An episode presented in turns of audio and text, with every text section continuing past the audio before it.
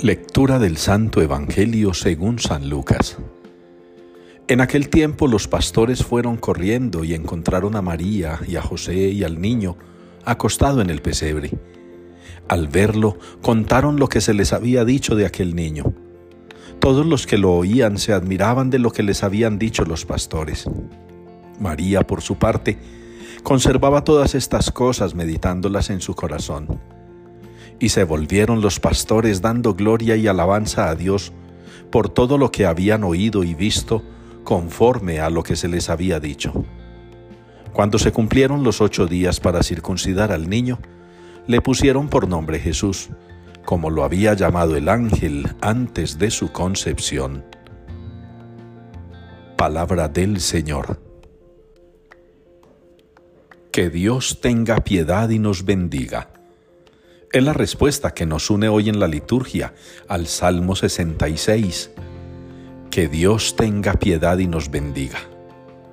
Y quizá me atrevo yo a sugerir, debe ser la oración con la cual inauguremos este año. Debe ser la oración con la cual consagremos al Señor este nuevo tiempo. Debe ser la oración con la cual nos pongamos en manos del Señor y le hagamos saber que contamos con Él para este año nuevo 2023. Que el Señor tenga piedad y nos bendiga. Que Dios tenga piedad y nos bendiga. Porque es la piedad del Señor la que nos permite ser salvos, ser redimidos.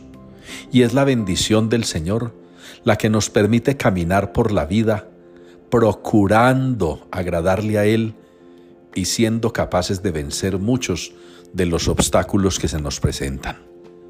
Contar con la bendición del Señor tiene que sonar tan bonito como la oración que escuchamos en la primera lectura.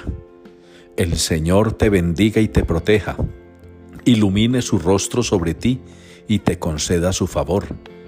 El Señor te muestre su rostro y te conceda la paz. Qué bonita oración indicada por Dios para bendecir al pueblo recibamos ustedes y yo muchas bendiciones del Señor este año nuevo.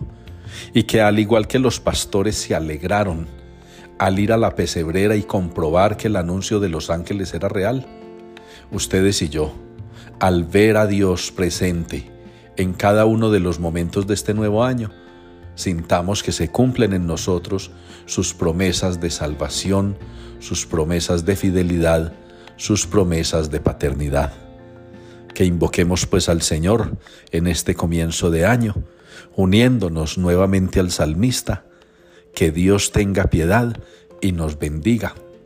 Unidos a Santa María Virgen, ella, la madre del Verbo encarnado, ella, la madre de la Iglesia, ella, la Virgen Madre, de quien fue tan devoto el Santo Padre emérito Papa Benedicto XVI de quien tuvimos la noticia de su fallecimiento ayer mismo.